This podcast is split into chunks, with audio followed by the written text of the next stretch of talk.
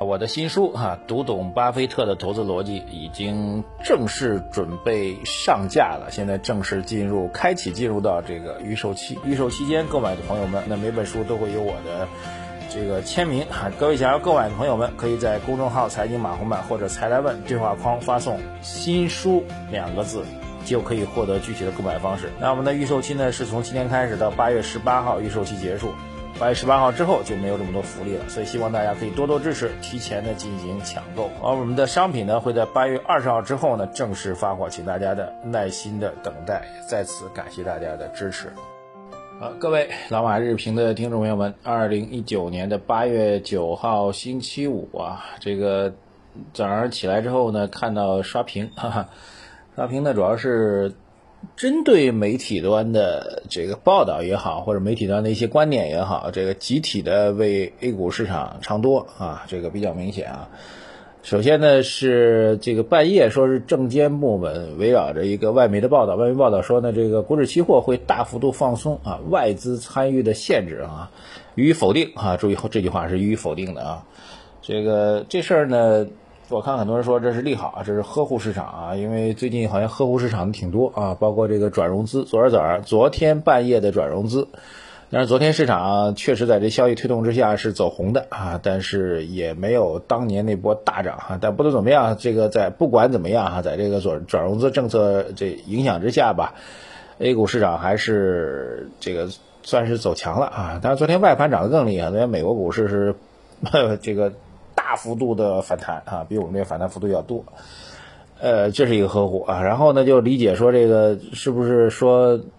对外资放松股指期货的限制否了，也是呵护呢？我觉得谈不上啊，股指期货本身就是一个工具。当然呢，这目前情况是机构能做，散户不能做啊。但说句实在话啊，就算放开，之前有人说推出股指期货的迷你版。让普通散户也能去参与啊，但说句实在话，那只会让你死得更惨，所以没有什么太大的意义啊。当年这个一五年市场调整下来之后，把这个股指期货给做了比较大的政策限制啊，实际上说句实在话，意义不是特别大啊。这是第一个，我觉得把这个消息认为把这个股指期货否认的这条消息认为是在呵护市场，我觉得过了。但是第二个啊，这个从昨天晚上到今天吧，到现在，这个媒体端的对股市的、对 A 股市场的呵护的表达是很多的啊。首先是我们这个证监会的副主席啊，再次登陆了新闻联播啊，表达的意思呢，就是美国对中国的实行的金融方面、经济方面的这种极限施压，对于我 A 股市场的影响的这个负面影响的效果正在逐渐的减弱。啊，这逻辑也算对啊，因为上次这个。这个这个深更半夜那边发一推特，我们跌幅好像跌了，大盘直接干了四个多点是吧？这次没有跌那么多 啊。如果从市场盘面反应来讲，好像真的是减弱了。这是第一个呵护啊。第二呵护呢，来自于新华社的这个经济参考报啊。经济参考报的标题是更积极看多，叫 A 股孕育中长期向上的运行动能，具备向上运行的各项条件。简单来说啊，中长期来看，无论是中国经济长期向好的基本面、上市公司不断提升的质量，还是 A 股市场本身的低估值水平，都正在使得市场孕育出更多的积极因素。A 股市场具备中长期积极向上运行的潜力。这是新华社下面的经济参考报的消息。啊，证券时报的评论是：国际投资者对中国经济再次投下坚定的信任票，讲的是 MSCI 的事情啊。然后还有一个叫做证券日报的一个这个报道。大概说，从率性走向韧性，A 股市场也可以啊。这句话我不太明白啥意思，啥叫从率性走向韧性啊？但总之吧，他认为 A 股市场将更具韧性，行稳致远哈。中长期的机构投投资者入市，新经济新动能的集聚，市场投资者的成熟度提升等等等等。刚给念了有几条的一下，四五条的对吧？总体来讲，从昨晚上到今天，这个媒体一片看多的声音。这事情呢，我觉得两个层面来理解啊。第一个层面，从宏观数据上来讲，反馈出来数据来讲，它确实没有因为这个中美之间的这样一些事情吧，让我们经济至少从现在数据来讲，你说被击溃了，肯定不会的。不仅没有啊，呃，我建议大家认真去看一下昨天发布的这个进出口的数据啊，进出口的数据，特别是出口的数据，其实还是好预期的，准确来说是严重的好预期啊。即便用美元计价的出口数据。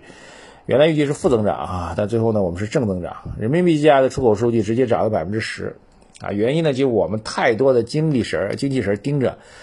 这个从美国买卖给美国啊，大豆大豆大豆，对吧？那实际上从这个整体的呃外进出口数据的角度来讲呢，我们虽然对美国的这个贸易状况确实出现了一些恶化的迹象，但是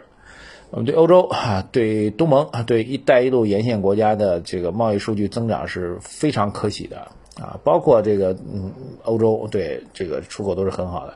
一带一路”增速应该是在百分之两位数吧，百分之十了啊，这个都是非常漂亮的一个数据。换句话说。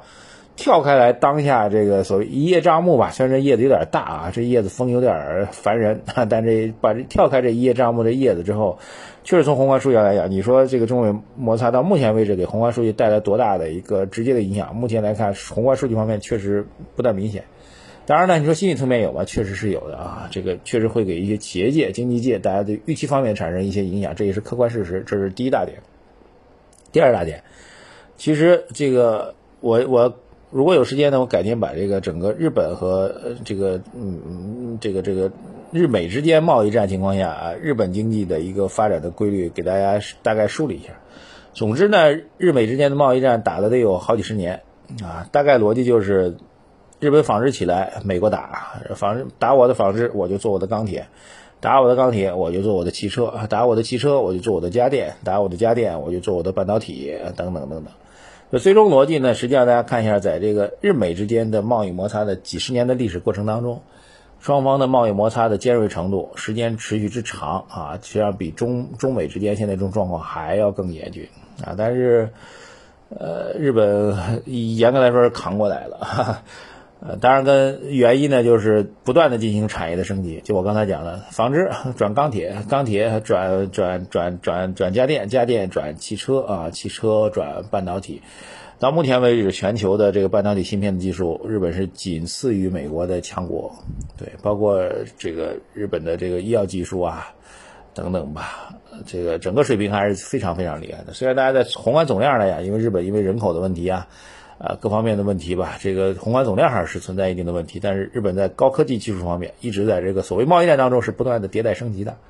这个逻辑我觉得希望中国能够因此而得到提升。换句话说，如果因为这样一个外部贸易摩擦，让中国的这个本来就需要被淘汰的产业加速淘汰啊，本来要新兴的产业加速新兴，其实是一件好事儿啊。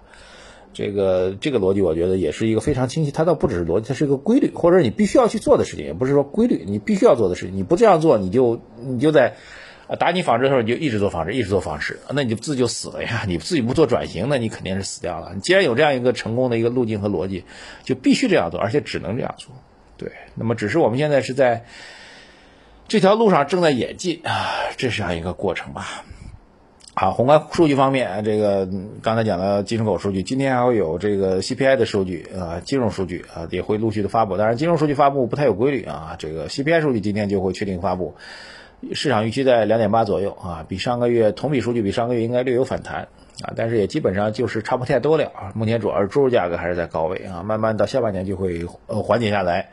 同比数据嘛，这个慢慢的去年基数提高了就会下来。还有一个其实比较有意思的数据是汽车的七月份的销售数据也出来了。汽车七月份的销售数据负增长，但是比负的比预期的要少，哈。因为六月份我们是因为政策原因是大涨的，到了七月份的出现了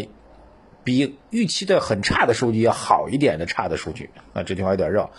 呃，不排除汽车的销售数据经过一年多快两年的快速的大幅度下调之后，开始逐渐有一些见底的迹象了，好吧？呃，金融数据目前预估可能会比上个月略低一点，我们继续来观察。总之，结论吧，这个有时候呢，官方媒体的说法对于市场影响，上次来印象，上次这个证监部门的老大上新闻联播，好像股市是连跌了好几天，哈。希望这个魔魔咒能够改善吧，希望本周五市场能够走个红盘，因为昨天美股是大涨的。好吧，祝福我们 A 股市场未来的走势真的能够像呃这个刚才这些媒体报道的一样，充满韧性，中长期向好。好，谢谢大家啊！这个媒体的观点各位怎么看？微信公众号财经马红漫留言、点赞、转发，谢谢大家。这这一条龙别忘掉啊！还有需要购买我们新书的朋友们，预购我们新书的朋友们，微信公众号财经马红漫。对话框输入“新书”两个字。谢谢大家，再见。